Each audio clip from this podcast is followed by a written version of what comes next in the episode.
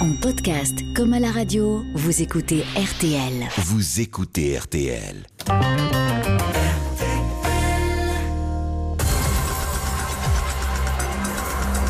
Bonsoir à tous, une émission spéciale de l'heure du crime consacrée à la personnalité pour le moins étrange de Nordal Lelandais, euh, mise en examen comme chacun sait pour deux meurtres, celui du caporal euh, Arthur Noyer et celui de la petite Maëlys. Il est également mis en cause pour deux agressions sexuelles sur des mineurs, deux petites filles euh, de sa famille dont la plus jeune avait 4 ans à l'époque des faits. Nordal Lelandais, il faut le préciser, euh, malgré ses aveux pour les homicides et malgré les vidéos de ses agressions, est présumé bien sûr innocent jusqu'à l'issue des procès où il devra un jour répondre de ses actes. Et ce soir, avec mes invités, journalistes, avocats, psychocriminologues, nous tentons de cerner la personnalité de cet homme en revenant sur son histoire, sur son enfance, sur ses années de collège, sur sa vie d'adulte. Comment expliquer ces passages à l'acte qui semblent concentrés sur une période de temps très récente A-t-il ou non le profil d'un serial killer Et dans ce cas, quand aurait-il commencé à tuer Est-il un prédateur sexuel solitaire attiré à la fois par les hommes mais aussi par des enfants Sa famille, ses proches, ses quelques amis semblent n'avoir jamais soupçonné qu'il pouvait être impliqué dans des affaires criminelles. Nous en parlons dans quelques minutes avec mes invités. 20h, 21h, Jacques Pradel sur RTL. l'heure du crime. Et bonsoir à toutes et à tous, très heureux de vous retrouver pour cette nouvelle édition de l'heure du crime, une émission qui, comme euh, chaque soir, a été préparée par Justine Vignot avec euh, Émilien Vinet.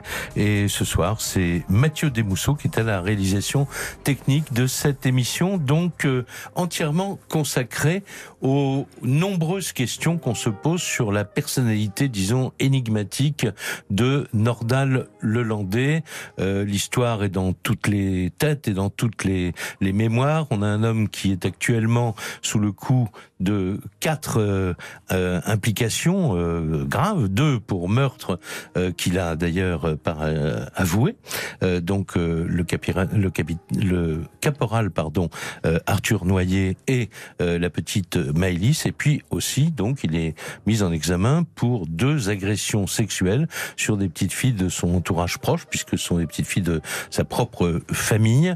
Et là aussi il n'y a pas de- d'aveu mais il y a des euh, pièces évidemment euh, mais ça on va vérifier l'état du dossier avec euh, maître Caroline Raymond qui est euh, l'une de mes invitées ce soir. Bonsoir Caroline Raymond. Bonsoir, Monsieur Pradel. Oui, vous, vous faisiez nom de la tête quand je, Je disais, fais mais nom de la euh, tête parce qu'il a également avoué, Nordal Lelandais, euh, les, les deux agressions sexuelles sur chacune de ses petites cousines. D'accord, pour lesquels il y avait euh, un certain nombre de de- d'éléments euh, plus ou moins accablants constitués par des vidéos, si j'ai bien compris.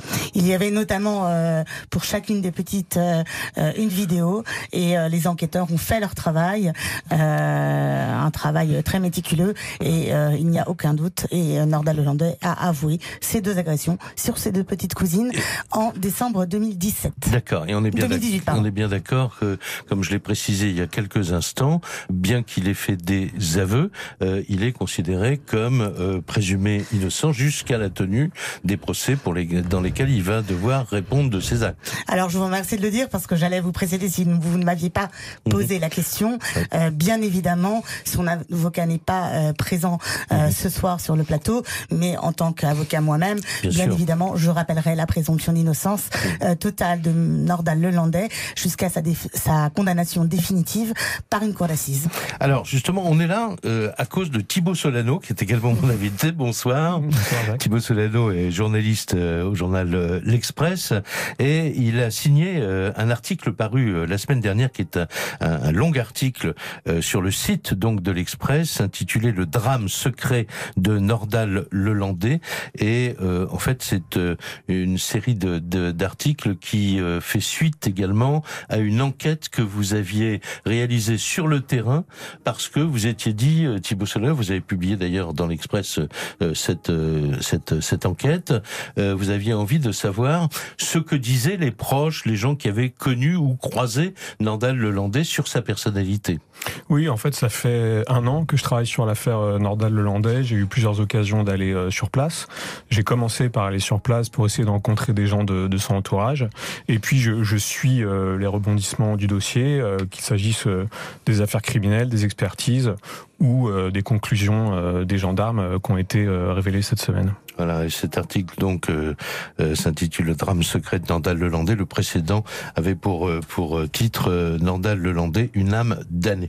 Alors on reviendra sur tout cela. Évidemment ici on rend pas la justice, mais on s'interroge et on se pose les questions que se pose l'opinion d'une manière générale, parce que tout le monde est très troublé par, euh, et je vais me tourner vers euh, une autre de mes invités qui vient d'arriver dans ce studio, Agnès Grossman, dans un tout petit instant, quelques secondes, pour dire que tout le monde s'étonne d'avoir, euh, d'être face à quelqu'un euh, qui est mis en cause à la fois pour vraisemblablement un homicide euh, au départ à caractère homosexuel, mais aussi donc dans des agressions euh, pédophiles et dans le meurtre d'une petite fille, donc l'histoire de Maëlys que tout le monde a évidemment en mémoire et qui a choqué, frappé l'opinion en France. Bonsoir Agnès Grossman. Bonsoir.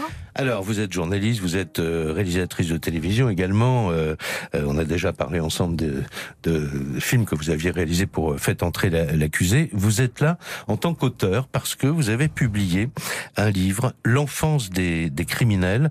C'était chez Hors Collection. Depuis, vous avez écrit d'autres livres, hein, mais ce n'est pas le sujet de ce soir. le monde avant MeToo. Bon, on va pas en parler, mais je le signale simplement parce que c'est votre votre actualité.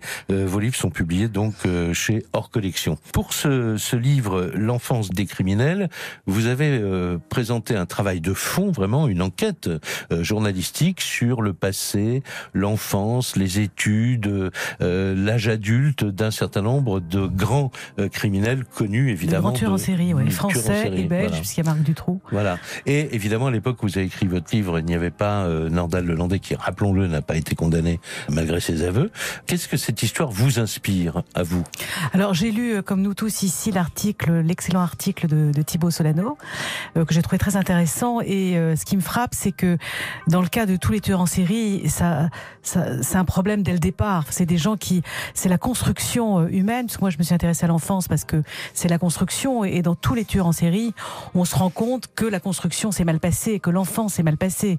Ce qui ne veut pas dire, encore une fois, on le dit à chaque fois, que tous les gens qui ont une enfance difficile vont devenir des tueurs en série. Ne sont pas devenus des tueurs en série. Oui, mais, mais, tous les tueurs en série ont eu une enfance compliquée, euh, des fois d'une très grande violence, mais en tout cas toujours compliquée, où il y a quelque chose qui, qui s'est mal passé.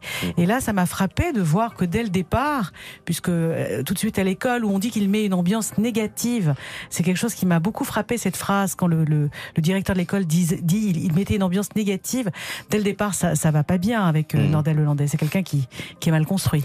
Alors ça, on va en reparler ensemble tout à l'heure. Et puis la question que, je posais, je vais la poser au tout début, c'est-à-dire euh, y a-t-il dans la littérature criminelle, euh, euh, dans les archives criminelles, en France ou ailleurs dans, le monde, des personnalités criminelles qui à la fois peuvent être avoir des faire des victimes qui sont des, hommes et aussi des enfants, c'est-à-dire peut-on avoir un crime homophobe d'un côté, une agression sexuelle ou un meurtre d'une mineure et on posera ces questions tout à l'heure à Michel Agrapard-Delmas. Elle est psychocriminologue, elle est très connue euh, du grand public, elle est experte auprès des, des tribunaux et évidemment elle ne s'exprimera pas sur l'affaire Nantal Lelandais puisqu'elle n'est pas en charge de, de, ce dossier en tant que psychologue, mais elle va nous éclairer par son, son expérience et, et ses euh, souvenirs. Voilà ce que je voulais dire en entrée de cette émission. On va faire une première pause tout de suite et puis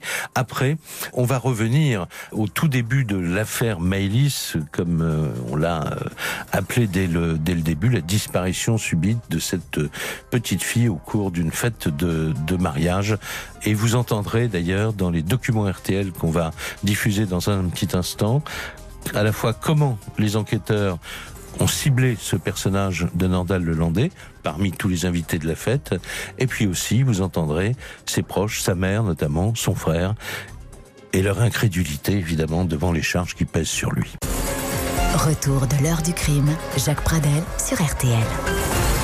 Les quatre vérités de Nordal euh, Lelandais, on pourrait, euh, si on écrivait un long article sur cette affaire, prendre ce titre.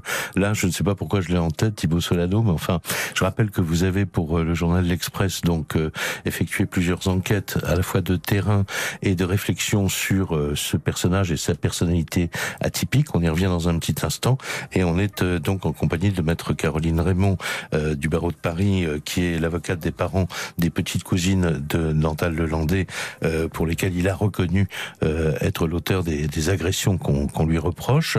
Agnès Grossman, donc euh, l'auteur de ce livre, L'enfance des, criminels chez Hors Collection, et tout à l'heure Michel Grappard-Delmas, psychocriminologue, à qui on demandera d'éclairer, de prendre du champ par rapport à l'histoire de Nordal Lelandais pour nous parler de ces criminels atypiques, en tout cas, à qui on peut être amené à, reprocher des, des crimes qui...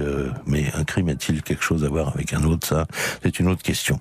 Tout de suite, je voudrais qu'on se revienne sur le tout début euh, de l'enquête. Il y a donc cette fête de, de, mariage, la disparition de cette petite fille, puis très rapidement, dès le 31 août d'ailleurs 2017, euh, on apprend que les enquêteurs euh, ont dans le collimateur, comme on dit, quelqu'un qui était dans cette dans cette fête. Alors on pensait que c'était un invité du mariage. Il semble qu'il soit plutôt invité tout seul, mais on verra ça tout à l'heure. Et en tout cas, il était présent euh, à cette fête. Il a 34 ans. Il a, les enquêteurs ont relevé des contradictions dans ses déclarations et sur son emploi du temps. Écoutez euh, ce que Serge Pueyo, notre correspondant dans la région, donnait comme précision sur l'antenne d'RTL ce 31 août 2017. Les enquêteurs en épluchant sa première audition, puisqu'il figurait parmi les dizaines de personnes déjà entendues, ont relevé des incohérences, des contradictions sur son emploi du temps de la soirée. Euh, cet homme qui serait un ami du marié aurait rejoint la fête pour prendre le dessert et puis il s'est absenté durant le créneau horaire durant lequel Maëlys a disparu. Euh, dès dimanche, des participants au mariage avaient signalé le comportement de cette personne aux gendarmes. Les enquêteurs veulent donc mettre cet homme devant ses contradictions qu'il s'explique, sans préjuger pour l'instant de sa responsabilité dans la disparition de Maëlys. Son domicile a été perquisitionné, sa voiture saisie. Cet individu a déjà été dans le collimateur de la justice, mais pour de petits délits, pas d'affaires à connotation sexuelle. Sa garde à vue se poursuit actuellement à la gendarmerie de la Tour du Pin. Et on apprend très rapidement que cet homme nie catégoriquement euh, euh, ce qu'on lui euh, reproche. il n'est pas impliqué dans cette affaire de disparition d'enfants et en tout cas il en convainc son avocat qu'on entend le lendemain, le 1er septembre 2017, maître Bernard Méraud affirme donc que son client n'a effectivement rien à voir avec cette disparition. Mon client affirme très sereinement et très clairement ne rien avoir à se reprocher dans ce dossier. Il a participé à ce mariage comme beaucoup d'autres personnes. Il était avec des euh, copains à lui à ce mariage et euh, il n'y a rien euh, qui puisse permettre en l'état du dossier de dire qu'il serait plus particulièrement concerné par cette disparition. Et trois jours plus tard, le, le 4 septembre 2017, euh, une semaine donc euh, après la disparition euh, de la fillette, ce, ce, suspect numéro un des enquêteurs est, on l'apprend officiellement, mis en examen après la découverte de nouveaux éléments qui s'avèrent relativement accablants. Écoutez les explications que donnait sur notre antenne l'envoyé spécial d'RTL dans le département de l'Isère, Nicolas Burnins.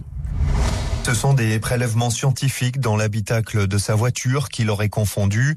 Mais face au juge d'instruction, l'homme âgé de 34 ans nie toute implication.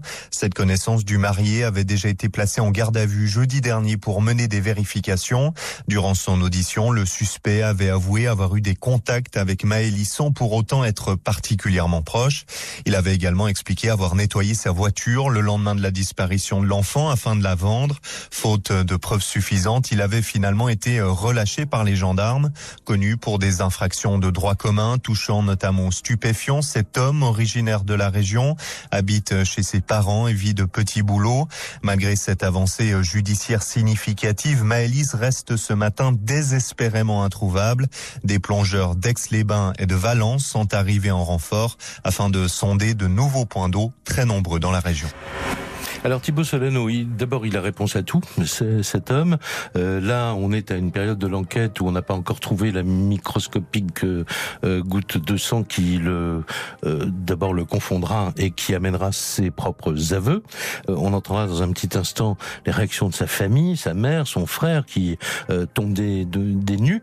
Dans l'enquête que, que j'évoquais tout à l'heure sur le terrain, que vous ont dit ceux qui ont connu avant cet événement Nordal Leland bah, D'abord, quand j'y suis allé, donc c'était juste avant euh, ses aveux, ses premiers aveux. Euh, c'était en janvier 2018, euh, et il y avait une sorte de, de déni, peut-être, en tout cas de, de sidération. C'est-à-dire que ça collait pas avec ce que les gens connaissaient de Nordal Lelandais, qui était vu comme quelqu'un qui peut-être était un peu instable. C'était quelqu'un qui était perçu comme un, un squatter, quelqu'un qui s'invitait justement dans les soirées, comme il s'est invité au mariage, mais qui n'avait pas de, de, de problèmes de cet ordre, de problèmes à caractère sexuel, et, euh, et même le portrait qui est sorti de lui sur la drogue, sur l'alcool, surprenait euh, les gens que j'ai pu rencontrer dans un premier temps. Oui, en fait, il vous disait bon, il fumait un joint de temps en temps, mais voilà, c'était pas un trafiquant euh, numéro un. Absolument, la cocaïne c'était marginal, mmh. une bière de temps en temps, mais pas d'alcoolisme. Alors ça, c'était l'impression qu'il faisait et c'était le visage qu'il offrait. Mais effectivement, l'enquête les expertises et même ses déclarations ont montré par la suite que la vision que les gens avaient de lui était euh, biaisée. Voilà. Alors il faut dire que vous avez vous êtes remonté aussi dans, dans son enfance, dans ses années de, de collège, puis après arrivé à l'âge adulte, euh, son engagement dans, dans l'armée, euh, ce, ce, bref séjour qu'il a fait en, en Guyane, je crois, son euh, sa passion, on peut le dire, euh, pour les pour les chiens. Pour les chiens, hein, il avait deux maître mmh. chien, bien que euh, certains de des militaires qui étaient avec lui, je ne sais pas si vous l'ont dit directement, mais disent que le le dressage, on va dire, qu'il donnait à ses chiens était vraiment à l'ancienne, c'est-à-dire très dur. Oui, il les dressait à la dure, c'est-à-dire que quand ils n'obéissaient pas, d'après le témoignage d'un commandant hein, qui l'avait formé, il, les, il les étranglait avec leur laisse pour euh, asseoir son autorité. Mmh. Donc même cet aspect qui pourtant a l'air euh, de prime abord incontestable, son amour pour les chiens, même ça, on trouve toujours des témoignages qui obscurcissent un peu le, le tableau. Alors, alors, il faut dire, euh, euh, je crois que c'était, il était fait allusion dans un des, des papiers de, des journalistes d'RTL qu'on a entendu tout à l'heure. Il avait eu un épisode en 2008 où il était condamné à un an de prison pour avoir mis le feu, je crois, euh, un snack. un snack. Enfin, bon, c'est quand même quelque chose d'assez grave puisque il a été condamné à un an de prison avec sursis, mais donc avec euh, le, bracelet électronique, etc. Hein et, puis peu de temps avant, vous me le rappeliez en arrivant dans le studio tout à l'heure hors micro, mhm. euh, il y avait eu un épisode assez bizarre. Euh. Alors ça, c'était en 2017. C'était donc deux mois avant la mort d'Arthur Noyer.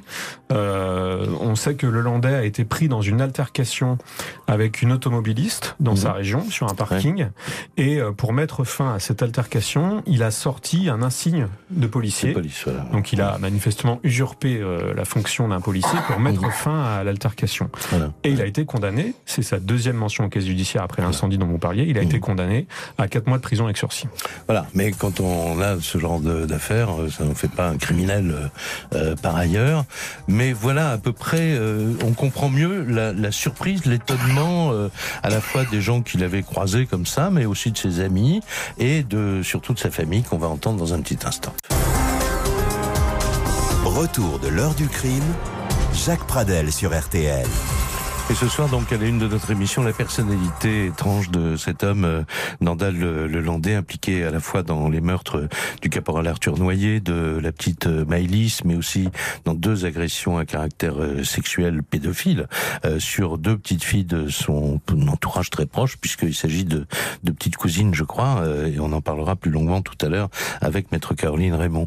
Tout de suite, avant de croiser un premier regard avec sur l'affaire euh, avec Agnès Grossman, je voudrais qu'on entende encore deux documents RTL qui ont été diffusés sur notre antenne euh, en septembre 2000, 2017, donc tout près de la mise en cause de, de Nordal Lelandais. D'abord, le 4 septembre, sa mère, Christiane, elle défend son fils.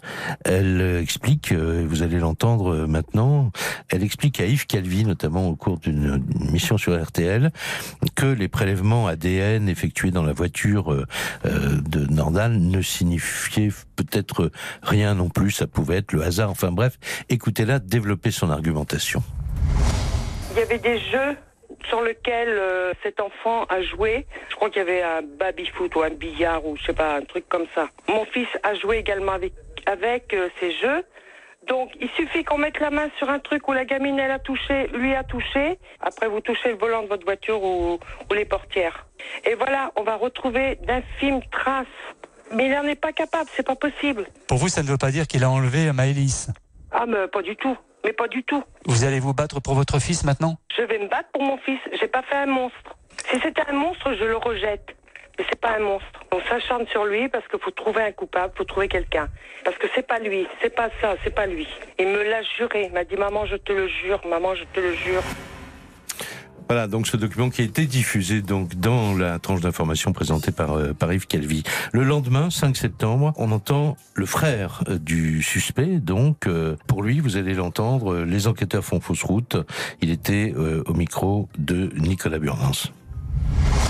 Nordal est un garçon euh, tout simplement euh, stable, qui cherche pas l'embrouille à personne, comme tout le monde. C'est loin d'être un délinquant et c'est encore moins un délinquant sexuel où tous les enfants de la famille, il y en a des enfants. Et il n'y a jamais eu aucune histoire de son adolescence jusqu'à ses 34 ans avec un enfant. Pour moi, c'est pas possible. On marche sur la tête. Voilà, euh, évidemment, il est aussi naturel que des, des proches, des gens d'une famille comme ça euh, tombent des nus. Ah Agnès Grossman, euh, vraiment, quand on leur révèle ce qui va s'avérer exact par la suite et confirmé par les aveux de Nandal. Hein. Il n'y a que la mère de Marc Dutroux qui a dit je le savais, je l'ai toujours su, qui avait même été le, le, dénoncer quand il était tout jeune en disant c'est de la graine, etc. qui, qui à chaque fois qu'on parle, très rarement, il est vrai, enfin que soi-disant il va demander une libération, elle dit surtout pas. Enfin, à part cette mère-là, effectivement euh, quand ils ont une mère, ce qui va toujours le cas, c'est parfois des enfants abandonnés. Euh. Mais c'est sûr qu'elle a fait un monstre. Ça veut dire des choses parce que faire un monstre, ça veut dire que c'est dans son éducation. Elle a loupé peut-être quelque chose. Elle le dit d'ailleurs, je crois, dans l'article de Thibaut Solano. Elle, a sans doute loupé quelque chose. Quant au frère, bon, il est de mauvaise foi parce qu'il sait déjà que son frère, il a mis le feu, donc il est. Et puis en plus, il est particulièrement instable. Et c'est vrai que c'est ce qu'il a en commun euh, avec les tueurs en série, Nordal Lelandais, c'est que c'est quelqu'un de très instable. Et il est instable depuis le départ. Il n'arrive pas à rester dans la même école, il n'arrive pas à choisir une voie et à s'y tenir. Il va à l'armée, il est toujours dans l'échec. Même à l'armée, on veut le virer, puis finalement on le garde parce qu'on manque de personnel. Et puis finalement il part, on ne sait pas trop pourquoi il part. Et puis après il fait de l'intérim. Et puis après il fait du dressage de chiens. Alors l'amour des chiens, c'est aussi quelque chose qui est assez commun euh, dans les tueurs. Et souvent c'est pas de l'amour, c'est un besoin de contrôle, un besoin de, maîtrise, un besoin d'autorité sur l'autre. Parce que euh, Nordal, il est, il est, son commandant à l'armée dit il fait pas le poids. C'est quelqu'un qui, qui a du mal à exister. C'est quelqu'un qui a du mal à prendre pied euh, dans l'existence. Et, notamment à l'école, on dit il, il, il, parlait pas. C'est un enfant taiseux. Mm. Et ça, Francis le mettait comme ça. On croit toujours que le, le futur tueur en série, c'est l'enfant qui fout le bordel à l'école. Ben c'est pas vrai. C'est souvent celui comme Francis Holm, qui est collé au mur et qui n'arrive pas à rejoindre les autres. Mm. Et ça, il a, il a quand même tout ça dans son dans son trajet. Et puis surtout cette errance, parce qu'il a, il avait 34 ans, il était revenu chez ses parents, il n'arrive pas à tenir non plus ses relations amoureuses. Il est dans une errance totale. Mm. Alors justement, dans votre enquête, euh, euh Thibaut Solano, euh, il y a l'histoire de Céline, je crois, hein, de, de mm-hmm. mémoire. Il la rencontre sur un sur un site de rencontre, site internet, mm-hmm. et ça se passe très bien au départ avec cette femme Et qu'est-ce qui se passe après? Parce que elle dira, en tout cas, euh, tout ça n'a pas été évidemment jugé pour l'instant, mais mm. elle dira que euh, que après leur séparation, elle l'a croisé dans une dans une forêt et qu'elle a eu la peur de sa vie. Quoi. Oui, oui. Alors il y a effectivement deux versions opposées, celle de Nordal Lelandais et celle de, de, Céline. Voilà, c'est une histoire qui dure euh, des mois et des mois avec plusieurs ruptures. Et elle, elle dit que cette rupture a été plutôt violente, puisque il l'aurait suivi, par exemple, euh, devant devant sa banque où elle se rendait, Mmh. et qu'il aurait également essayé de percuter son, qu'il son aurait menacé, quoi, en fait. Voilà, c'est ça. Et du coup, elle a voulu porter plainte Mmh. pour, euh, je crois, violence ou pour euh, atteinte à la vie d'autrui. Mmh. Et euh, quand elle s'est rendue euh, au commissariat pour porter plainte, elle a découvert que lui-même l'avait devancée et qu'il voulait également porter plainte contre elle. Pour la même Alors, raison. bon, je renvoie, je renvoie évidemment tous les éditeurs au site de, de l'Express sur lesquels on peut retrouver votre enquête, mais je préfère vous poser question ouverte euh, parce que je- en entendant Agnès Grossman parler des chiens, euh, j'ai en tête un passage de votre enquête où quelqu'un, je sais pas si c'est un psychologue, vous dit que il y a une sorte d'identification peut-être à, à- à ces chiens parce qu'il il dit, je crois, vous m'amenez quelque part un an après sur sur place, je retrouve une piste ou je retrouve. euh, Absolument, Euh, c'est dans l'expertise euh, psychologique Ouais. qui a été réalisée l'année dernière.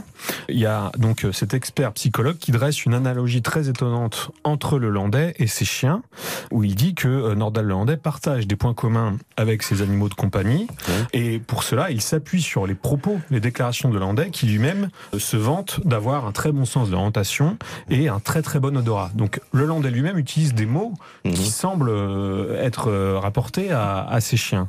Et donc le psy note que le comportement de l'Hollandais ressemble à celui d'un animal qui ramène sa proie morte au domicile de ses maîtres.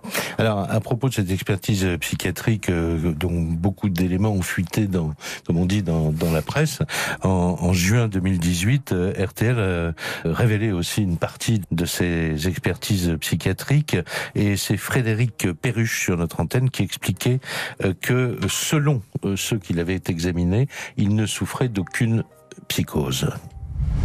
Les conclusions des trois experts sont claires. Nordal Lelandais n'était pas atteint au moment des faits de troubles psychiques ayant aboli ou altéré son discernement ou le contrôle de ses actes. Pas de troubles mentaux, aucune psychose, pas de paranoïa ou de schizophrénie. L'homme est considéré comme immature, à la double personnalité, manipulateur dangereux et pervers. Devant les psychiatres, Lelandais a évoqué une jeunesse heureuse, pas de violence à son égard, ni physique ni sexuelle, et assure n'être pas attiré par les enfants. Quand il évoque la nuit de la mort de Maëlys, il indique être sorti de son corps. J'étais comme spectateur quand j'ai frappé la fillette, comme un fantôme qui vole à côté d'elle.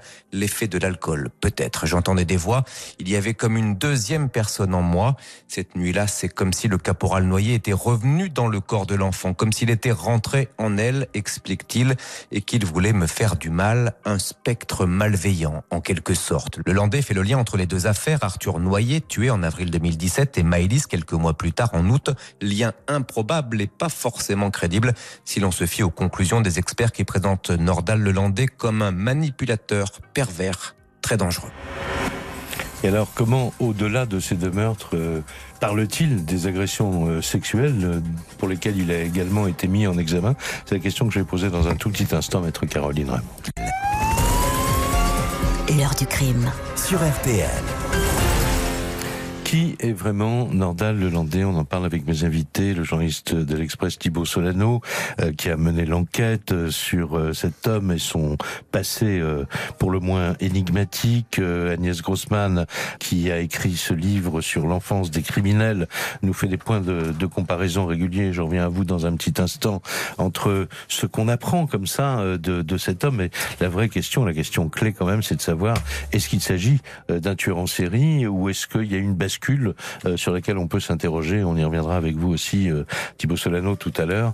Euh, est-ce que l'année 2017 n'a pas été une année de, de, de bascule qui a amené cet homme à passer à l'acte sur plusieurs registres, si j'ose dire, le registre d'un criminel, les, meurtres, et puis ces, ces agressions pédophiles sur des, des, petites filles de son entourage proche. Alors, question ouverte, maître Caroline Raymond, vous êtes l'avocate des, des parents de ces petites cousines de Nordal le Comment il explique, lui, ce qu'il a fait Alors je, je précise que je suis l'avocat effectivement euh, de ces deux petites filles, hein, euh, ces deux petites cousines, évidemment représentées puisqu'elles sont mineures par leurs parents, Oui, escalité. Euh, voilà, donc je suis l'avocat effectivement de, de ces deux couples de parents. Oui. Nordal Lelandais a avoué euh, en fin d'année 2018 avoir euh, agressé sexuellement ces deux petites cousines à deux moments différents.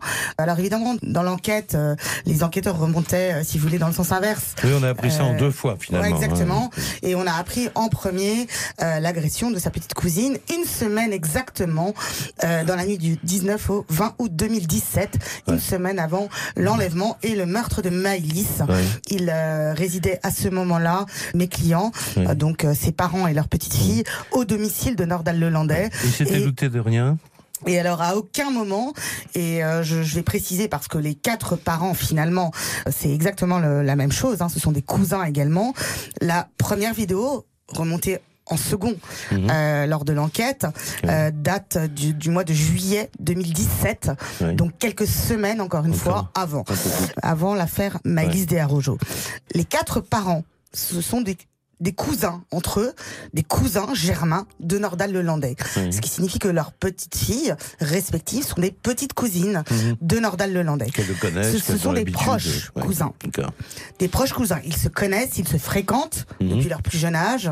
Ce sont des cousins. Alors on sait que Nordal-le-Landais a une grande famille. Oui. Euh, néanmoins, ces cousins sont des proches. Mhm. Et à aucun moment, ils n'ont pu déceler quoi que ce soit dans le comportement de Nordal-le-Landais qui ait pu favoriser un passage à l'acte. Oui. À aucun moment, ils se fréquentaient plusieurs fois Ouais. dans l'année. Et comment est-ce qu'il l'explique lui? Alors lui, il explique, euh, donc il avoue hein, euh, ces deux faits, euh, ces vidéos tournées sur ses Qu'il avait, enfants. qu'il avait la nuit. conservé, puis effacé, c'est ça Alors euh, il, euh, et que on les voit sur ces pu, vidéos euh, euh, une main, euh, sa main, Ouais. qui écarte le- la culotte d'une petite fille ouais. endormie, de deux petites filles donc endormies Ouais, ouais. au moment des faits, ce qui ne veut pas dire qu'elle se soit pas réveillée à ce moment-là. Et j'émets toute réserve à ce niveau-là. Comment il l'explique Euh, euh, Il l'explique euh, par euh, l'abus, selon lui, de prise de d'alcool et euh, de cocaïne. Heureusement que tous les gens qui prennent de l'alcool ou et ou Ouais, de la cocaïne encore, ouais. ne commettent pas des abus sexuels. Là, on est bien d'accord. Mais Euh, alors il y a autre chose, maître, euh, parce que je suis désolé, je vous presse un peu parce que on- notre temps est limité. Mais pourquoi pas hein, entendre quelqu'un en tout cas qui dit ça. Sauf que il est également mis en examen. Vous me l'avez appris en arrivant dans ce dans ce studio, hors micro, euh, pour euh, possession et fréquentation, de possession d'images pédophiles et fréquentation, je crois, de sites pédophiles. Moi, je vous dis tout ça, euh, je ne suis pas dans le, dans le dossier, bien sûr. Ça veut dire donc en fait que il avait l'habitude de fréquenter ce genre de Alors il a, il a- il a- d'univers. vous avez raison, Monsieur Prada. Effectivement, je vous, je vous l'ai dit, il a euh, lors de ses, euh, son interrogatoire où il a avoué concernant euh, mes deux petites clientes, il a été également mis en examen par le collège des juges d'instruction pour Oui. détention et enregistrement Oui. D'images Mmh. pédopornographiques sur une période de prévention datant du 1er janvier 2017 au 27 août 2017.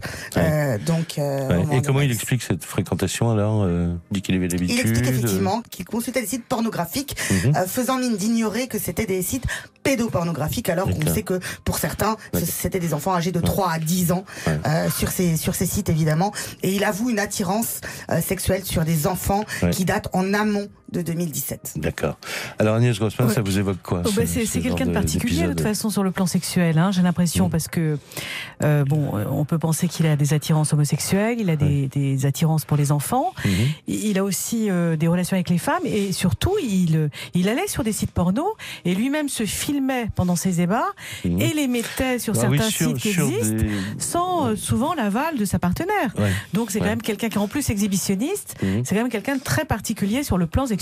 Par contre, visiblement, il souffre pas d'impuissance, ce qui est le cas quand même de beaucoup de, de tueurs en série. Oui, d'accord. Donc il y a cet aspect-là qu'on, qui est aussi pour vous atypique. euh, Bah, c'est quelqu'un ouais. qui, est, qui est très mal construit. Il a, il a un trouble identitaire euh, très net. Mhm. Il sait pas s'il aime les hommes, il pas, il sait pas s'il aime Ouais. les femmes, il sait pas, il sait pas s'il aime les enfants. Il n'arrive pas à trouver sa place dans la société.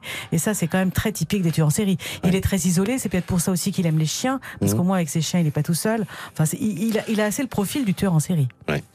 Euh, Thibaut Solano, je reviens là euh, quelques instants à, votre enquête. Alors il y a tous ces aspects-là, en fait, euh, bon, vous les avez euh, signalés dans cette enquête, mais j'ai envie de vous poser une question très générale. Qu'est-ce qui vous reste de toute cette euh, enquête en, en- en plusieurs périodes, donc euh, le mois de décembre euh, Oui. dernier, je crois, et puis Ouais. là, ce qui a donné lieu à votre article de la semaine dernière?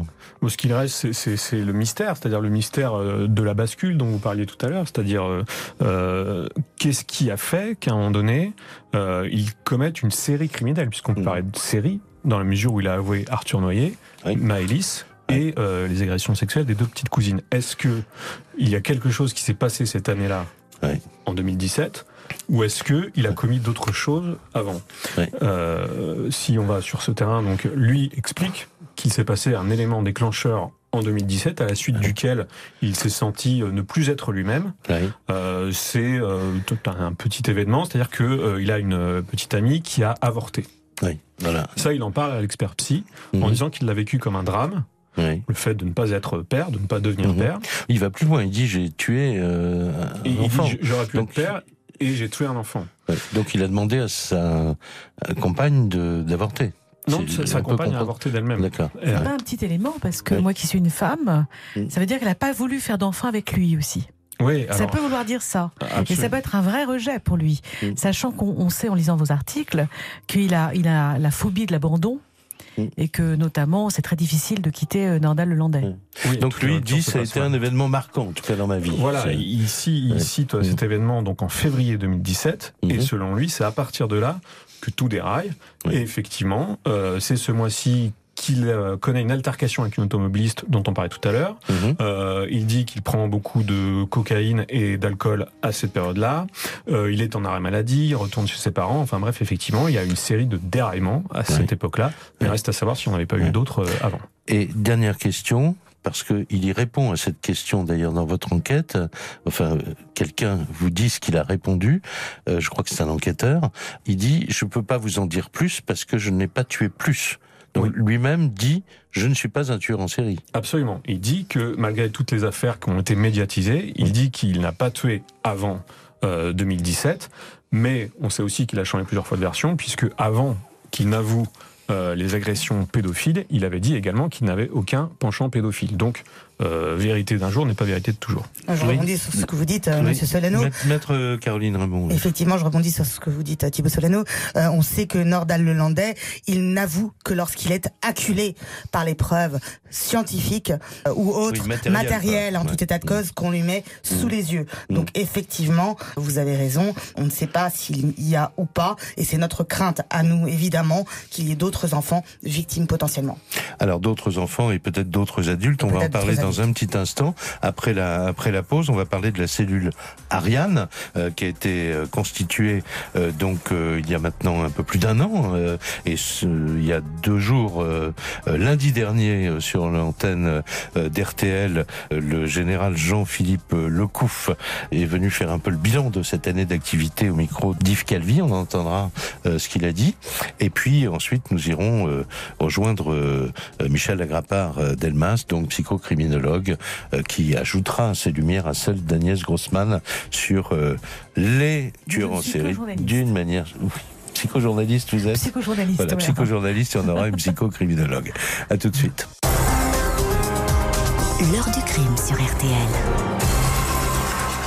Avec maître Caroline euh, Raymond du barreau de Paris, Agnès Grossman, euh, Thibaut Solano. Depuis le début de cette émission, nous parlons de la personnalité euh, de Nordal Lelandais telle qu'elle apparaît. En tout cas, évidemment, nous ne sommes pas dans les dossiers de l'instruction, mais telle qu'elle apparaît à travers les différentes enquêtes, les articles de presse, les interviews données par des gens qu'il connaissent aussi, et puis même des gens de sa de sa famille. On essaye de voir quels sont les traits dominants de cette personnalité qui étonne, c'est le moins qu'on puisse dire. Dans un petit instant, euh, avec euh, Michel Grappard-Delmas, qui est euh, psychocriminologue, euh, on lui demandera de nous donner les, à grands traits, évidemment, euh, basés, des, des éléments basés sur son expérience et sa mémoire euh, des affaires criminelles, quelques peut-être points d'accroche pour voir si certains se rapprochent de ce qu'on a pu dire de cet homme. Tout de suite, je voudrais qu'on parlait de la cellule Ariane il y a un instant. Donc euh, sept gendarmes à la police judiciaire euh, de la gendarmerie, donc à, à Cergy-Pontoise. Ils retracent euh, depuis un an l'itinéraire de Nordal-le-Landais euh, ces dernières années, dans le département bien sûr Rhône-Alpes, mais aussi au-delà. Ils sont en liaison avec les services, ils ne mènent pas d'enquête, hein, ils sont en liaison avec les services d'enquête régionaux, avec les magistrats en charge de certaines affaires non résolues, et ils ont sélectionné au départ près de 900 dossiers. C'est de cela dont euh, le général Jean-Philippe Lecouf, euh, qui est euh, le sous-directeur de la police judiciaire de la gendarmerie nationale, a parlé à Yves Calvi lundi dernier, un an à peu près euh, après le, le début du travail. Où en est-on sur cette sélection de 900 dossiers criminels non élucidés? Sur ces 900 dossiers, ce qu'il ce qu'il faut bien comprendre, c'est que dedans, il y, a, il y a trois grandes catégories en fait. Vous avez des homicides qui n'ont pas été résolus, vous avez des disparitions inquiétantes, des personnes qui ont disparu et qu'on n'a jamais retrouvées, et on a un certain nombre de, de, de, de cadavres retrouvés et non identifiés, dont on ne sait pas qui ils sont. Euh, donc on a, on a ramassé assez largement sur à peu près un quart des départements français et sur une période assez longue d'une vingtaine d'années, tous ces cas. On les a recensés à travers euh, en particulier deux, fichiers, le, fichier le traitement des antécédents judiciaires et une base de données qui est tenue à Pontoise au SCRC des cadavres et des disparitions inquiétantes. En, en faisant ce, ce travail-là, on a étudié chacun de ces 900 dossiers et on s'est aperçu qu'à peu près un tiers, un peu moins d'un tiers, on pouvait les écarter parce qu'ils n'avaient aucun lien, soit ils avaient été résolus, etc. De près ou de loin. Il nous est resté une, une, une masse assez importante de dossiers qu'il a fallu, euh, entre guillemets, euh, classer, coter. Ça en fait près de 600, hein, si je juge. Ça fait euh, quelque, un petit peu moins de 600, voilà. effectivement. Donc, sur ces dossiers-là, on a appliqué une méthode qui nous paraît intéressante et, et donc on a décidé en fait de coter les dossiers en fonction de quatre critères principaux. Un critère de temps, un critère de lieu, un critère de victime, de type de victime, et un critère de sensibilité soit sensibilité médiatique de dossiers qui avait été porté à notre connaissance, soit sensibilité due au regard de l'enquêteur qui se dit tiens là, il y a un truc à aller regarder. C'est enfin, de l'intuition, c'est l'instinct du, du, du, euh, sur ce du gendarme qui, qui, enquête sur ce genre de choses, en fait, le, du professionnel C'est ça, sur ce quatrième critère, c'est l'instinct. Sur les autres critères, c'est vraiment... Oui, euh, très objectif. On très objectif. Le critère de temps, par exemple, on s'est fixé à 2017, qui est la date, euh, et plus on était proche de 2017, plus le dossier était côté haut, plus on s'en éloignait, plus le dossier était côté bas. Ça nous a amené à sélectionner une quarantaine de dossiers. Euh, une quarantaine de dossiers qui nous est apparu intéressant euh, de, de retravailler. Nous, ce qui nous intéresse, c'est sur ces 40 cas, se dire, il y a une possibilité quand même importante d'essayer de, de trouver une réponse. Voilà, et donc euh, évidemment, cette cellule ne cherche pas à impliquer Nandal Lelandais, Thibault Solano, je parle sous votre contrôle, oui. mais tout simplement, euh, un, un, des mérites de, de cette euh, l'existence de cette cellule, c'est quand même peut-être de se donner une seconde chance de résoudre des affaires criminelles non élucidées finalement. Absolument. Hein et il faut savoir que dans les 40 cas qui reste. Oui. Alors il y a des cas où on se pose des vraies questions sur l'implication éventuelle voilà. de de Nandal Lelandais. Et ce sont, euh, il l'a peut-être pas oui. dit, mais je vous le dis, ce sont oui. essentiellement des disparitions, non mmh. pas des, des, des, crimes, mais des, disparitions, des disparitions, qui étaient un peu tombées dans l'oubli et que ce travail permet de faire remonter à la surface. Bonsoir Michel Agrapard-Delmas. Bonsoir Jacques Pradel. Merci d'avoir, vous avez écouté l'émission depuis le début. Euh, je rappelle que vous êtes psychocriminologue, experte auprès des tribunaux. Vous connaissez évidemment. oui. Oui, vous connaissez très bien toutes les, le, ces, ces, affaires criminelles. On vous demande pas d'avoir un avis, bien sûr, sur Nordal Lelandais. Vous n'êtes pas je dans. Je sais pas. Depuis une heure, tout le monde a des avis et tout le monde le traite de tueur en série. Non, non, on le traite pas du tout. On se pose la question. Ce qui m'a quand même étonné. Bon, d'accord. Fortement, bah, quand même. Alors, qu'est-ce que qu'est-ce que vous allez nous dire, vous? Bah, moi, je vais vous dire déjà que le concept de tueur en série est un concept américain, mmh. euh, qu'en France, ça n'existe pas dans le code pénal et qu'on ouais. parle de multirécidiviste, ouais. euh, qui c'est pas une spécialité française grâce au ciel, qui mmh. en a eu quelques-uns, très peu, ouais. mais qu'on ne peut pas plaquer le modèle américain sur le modèle français avec oui, la signature, le mode opératoire une facilité et tout ça. de Michel, Bien sûr, c'est une, facilité de langage, mais enfin, c'est embêtant parce que ça crée des ça crée des précédents et, et, ça marque les choses. Enfin, Moi, ce que je peux vous dire, c'est que j'ai déjà rencontré des gens qui avaient commis de très nombreux crimes, euh, au sens large du terme, c'est-à-dire pas seulement des, des, meurtres, des assassinats, mais des actes de pédophilie, des enlèvements, des gros trafics, etc., euh, avec des personnalités d'une totale normalité, avec des images de gens très calmes, très paisibles, très, très sereins dans les familles, Mhm. et puis qui, à l'extérieur, pouvaient se montrer des, des fauves. Alors, les expertises de ces gens-là, moi, je dirais que la première chose que j'ai re- remarqué, obligatoirement qu'ils avaient eu une enfance malheureuse, mais une chose est sûre, c'est qu'en général, il y avait l'absence du père. Absence du père réel ou, ou symbolique. Et que d'autre part, c'était des gens qui j'avais caractérisés assez fréquemment aux assises de personnalité. Alors on dit agressif parce qu'ils aiment faire le mal. Moi, je trouve que l'adjectif méchant dit bien ce qu'il veut dire. Ce sont des, des personnalités qui sont incapables de différer leurs pulsions, que, qui sont de, des pulsions négatives, leurs pulsions de mort, des pulsions d'emprise, de préhension, etc., et qui passent à l'acte de manière euh, brutale, sans alerte, etc. Ce qui explique qu'ils peuvent commettre des infractions de tout ordre, euh, du, de- des moins graves euh, à, à- à la plus grave. Et, et dans les agressions les plus graves, les meurtres par exemple, est-ce qu'on trouve euh, euh, souvent euh, des gens qui sont capables de tuer à la fois euh, des hommes par exemple et des enfants très jeunes? Oui, on peut en trouver plus dans la littérature que dans la réalité. Moi, ça fait 30 Non, mais nous ans on que parle je de la réalité là. Oui, hein, c'est- la, raison, c'est La rarissime. question elle est là. ouais. C'est absolument rarissime, hein. très très rare. Je crois que j'ai vu une seule fois euh, quelqu'un qui avait fait ça sur 3000 dossiers. Mais en fait, c'est pas ça. Ce sont vraiment. Par contre, pratiquement tous ont des antécédents de- d'infractions euh, correctionnelles, des choses pas, pas trop graves. Oui. Et puis après, des montées en puissance. Et puis s'ils sont pas pris au premier tour, bah, ça leur donne une sorte de sérénité, pas, pas, pas vu, pas pris, et ça facilite grandement les récidives. Mais par contre, il y a toujours chez ces gens-là des troubles, des troubles de la perversion, de la perversion sexuelle dans tous les domaines, et aussi des troubles des conduites addictives avec la- l'alcool, le shit, beaucoup de médicaments chez les femmes. Les femmes, elles se shootent entre guillemets plus avec des, des psychotropes qu'avec de la drogue. Ouais. Dernière question, Michel Agrapard-Delmas, euh, à propos des questions qu'on se pose toujours sur le passage à l'acte. Est-ce que est-ce qu'il est correct finalement de s'interroger? Est-ce que il peut y avoir comme ça euh, une bascule brutale de quelqu'un qui euh, certes a eu peut-être euh, un passé un peu chaotique, mais qui brutalement va, de- va, va commencer à tuer parce qu'il y a une bascule euh, brutale? Je crois que s'il est passé à l'acte dans, la mort de ses victimes, c'est parce qu'il avait déjà commis d'autres choses avant et que c'est en fait, une augmentation de son agressivité et que c'est une montée en puissance des actes, des actes criminels. Mais d'un seul, un seul élément, ce sont toujours des analyses multifactorielles. D'accord. On ne peut jamais avoir un seul élément qui va déclencher quelque chose. Bah écoutez, je vous remercie beaucoup. Hein, C'est moi nous qui vous remercie. Très clairement votre avis là-dessus. Juste une question, mais qui, euh, mérite une, une réponse vraiment très très euh, rapide, Maître Raymond, Maître Caroline Raymond. Un procès pour quand? Pour 2020 2020. 2020.